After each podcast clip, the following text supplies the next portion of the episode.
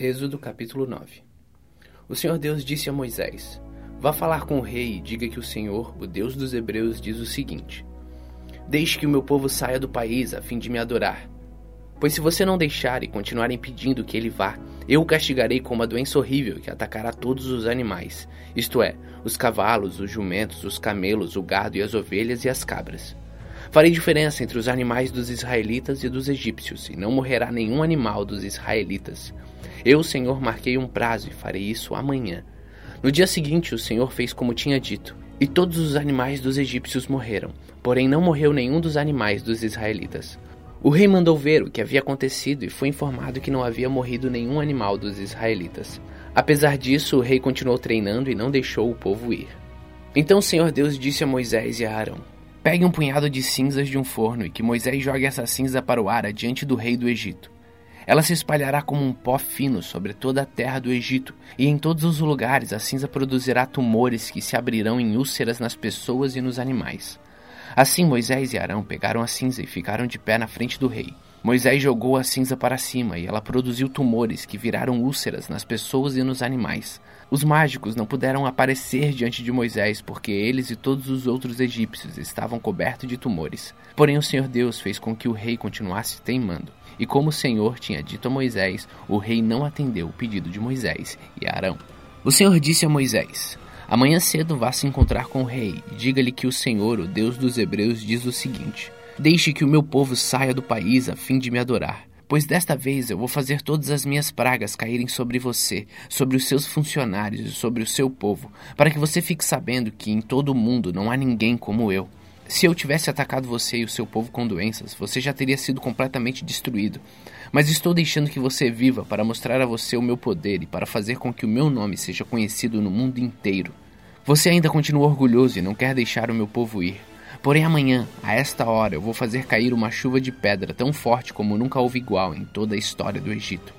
Portanto, agora mande recolher o seu gado e tudo que você tem no campo. Se as pessoas e os animais que estiverem no campo não forem para casa, quando cair a chuva de pedra, todas elas morrerão. Alguns funcionários do rei ficaram com medo daquilo que o Senhor tinha dito e levaram seus escravos e os seus animais para os abrigos. Mas os que não deram atenção ao que o Senhor tinha dito deixaram seus escravos e os seus animais nos campos. Então o Senhor Deus disse a Moisés: Levante a mão para o céu e cairá chuva de pedra em toda a terra do Egito. Cairá sobre o povo, sobre os animais e sobre todas as plantas do campo. Moisés levantou o bastão para o céu e o Senhor mandou trovões, chuvas de pedra e raios sobre o país. Ele fez cair uma pesada chuva de pedra sobre todo o Egito, e a chuva e os raios caíram sem parar. Essa foi a pior tempestade que o Egito já teve em toda a sua história. Em todo o Egito, a chuva de pedra acabou com tudo que estava no campo, incluindo as pessoas e os animais, destruindo todas as plantas e quebrou todas as árvores. Somente na região de Gozém, onde estavam os israelitas, a chuva de pedra não caiu. Então faraó mandou chamar Moisés e Arão e disse: Desta vez eu pequei. O Senhor Deus é justo e eu e o meu povo somos culpados. Orem ao Senhor, chega de trovões e de chuvas de pedra, e eu os deixarei ir. Vocês não precisam esperar mais. Moisés respondeu: quando sair da cidade, eu levantarei a mão em oração a Deus, o Senhor. Os trovões vão parar e não haverá mais chuva de pedra. Isso para que o Senhor, ó Rei, fique sabendo que a terra é de Deus. Mas eu sei que o Senhor e os seus funcionários ainda não temem a Deus, o Senhor. O linho e a cevada foram destruídos, pois a cevada já estava com espigas e o linho estava em flor. Porém, o trigo e o centeio não foram destruídos, pois ainda não haviam brotado. Depois de ter estado com o rei, Moisés saiu da cidade, levantou a mão em oração a Deus, o Senhor, Aí os trovões, a chuva e a chuva de pedra pararam. Porém, quando o rei viu que tinha parado de chover e que não trovejava mais, nem caía chuva de pedra, ele tornou a pecar. Ele e os seus funcionários continuaram teimando.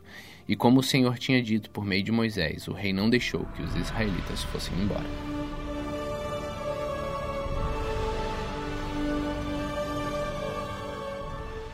Êxodo capítulo 10 o Senhor Deus disse a Moisés: Vá falar com o rei, pois eu fiz com que ele e os seus funcionários continuassem teimando, para que eu pudesse fazer esses milagres no meio deles.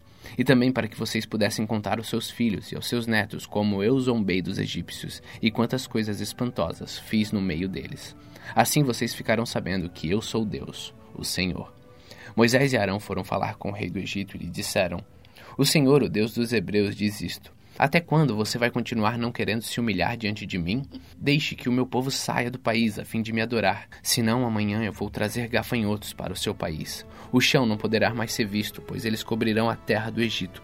Eles comerão tudo que a chuva de pedra não destruiu e até as árvores que sobraram.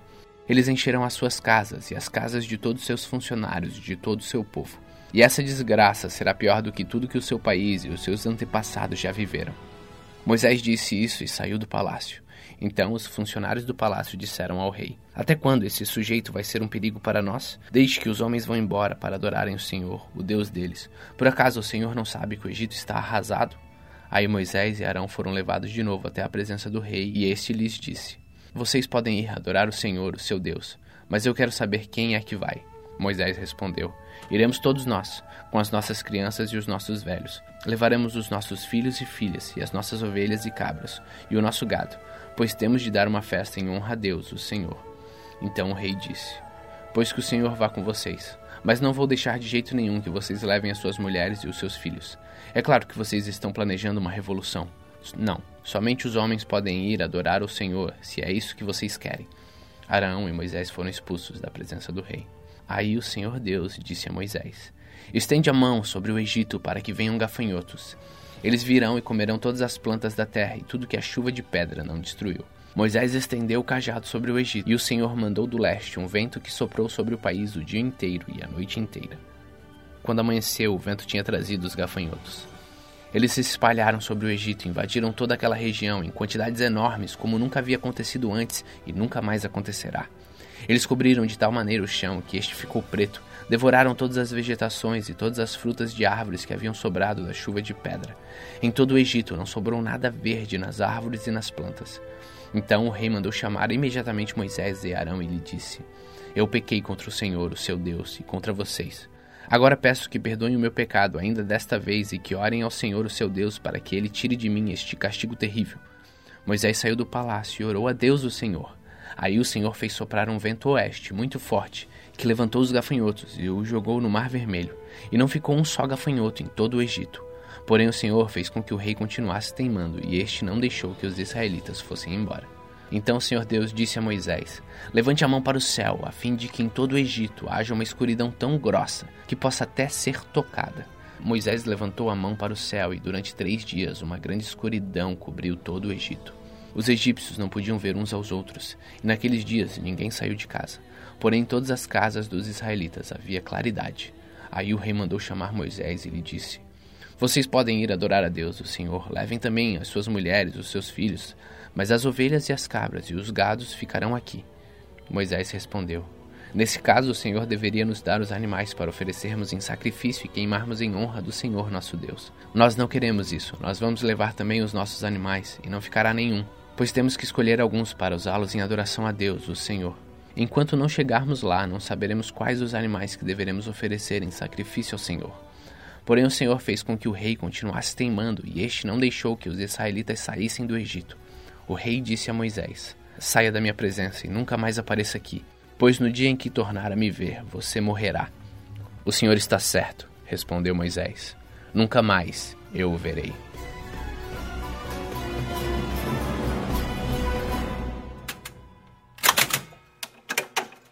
Salmos capítulo 30 Ó Senhor Deus, eu te louvo porque me socorrestes, e não deixaste que os meus inimigos zombassem de mim. Ó Senhor meu Deus, eu gritei pedindo ajuda e tu me curaste. Tu me salvaste da morte, e eu estava entre aqueles que iam para o mundo dos mortos, mas tu me fizeste viver novamente. Cantem louvor a Deus, o Senhor, vocês e o seu povo fiel. Lembrem do que o Santo Deus tem feito e lhe deem graças. A sua ira dura só um momento, mas a sua bondade é para toda a vida. O choro pode durar uma noite inteira, mas a alegria vem pela manhã. Eu me senti seguro e pensei: nunca terei dificuldades. Ó Senhor Deus, tu foste bom para mim e me protegestes como uma fortaleza nas montanhas. Depois tu te escondestes de mim e eu fiquei com medo. Ó Senhor Deus, eu te chamei e pedi a sua ajuda. Se eu morrer, o que lucrarás com isso? Será que os mortos podem te louvar? Será que eles podem anunciar que és fiel? Ó Deus, escuta-me e tem compaixão de mim. Ajuda-me, ó Senhor Deus. Tu transformastes o meu choro em dança e alegria. Afastastes de mim a tristeza e me cercastes de alegria. Por isso não ficarei calado, mas cantarei louvores a ti, ó Senhor Deus. Tu és o meu Deus, eu te darei graças para sempre.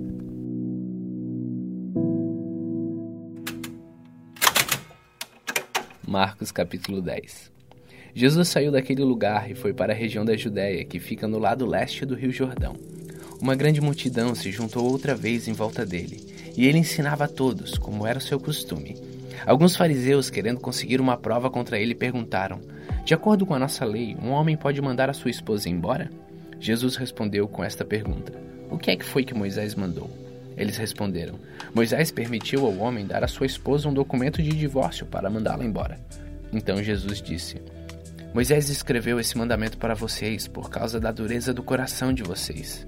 Mas no começo, quando foram criadas todas as coisas, foi dito: Deus os fez homem e mulher.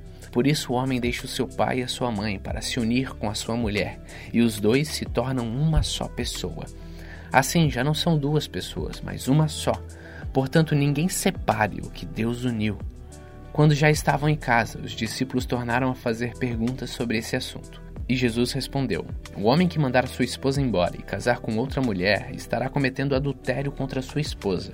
E se a mulher mandar o seu marido embora e casar-se com outro homem, ela também estará cometendo adultério.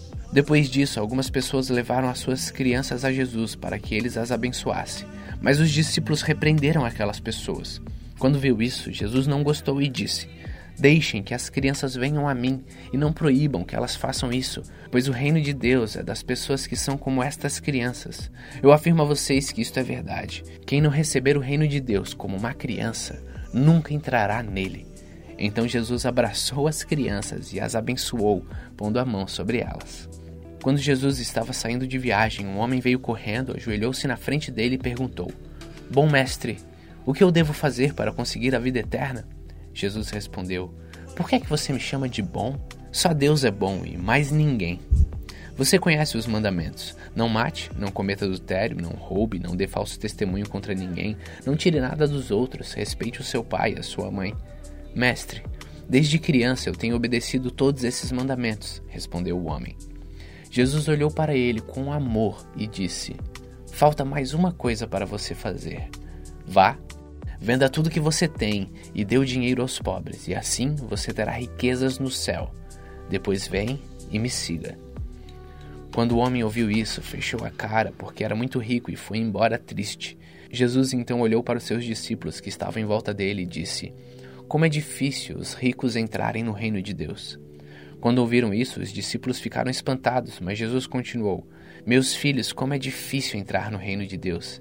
É mais difícil um rico entrar no reino de Deus do que um camelo passar pelo fundo de uma agulha. Quando ouviram isso, os discípulos ficaram espantadíssimos e perguntavam uns aos outros: Então quem é que pode se salvar? Jesus olhou para eles e disse: Para os seres humanos isso não é possível, mas para Deus é, pois para Deus tudo é possível. Aí Pedro disse: Veja, nós deixamos tudo e seguimos o Senhor. Jesus respondeu: eu afirmo a vocês que isto é verdade.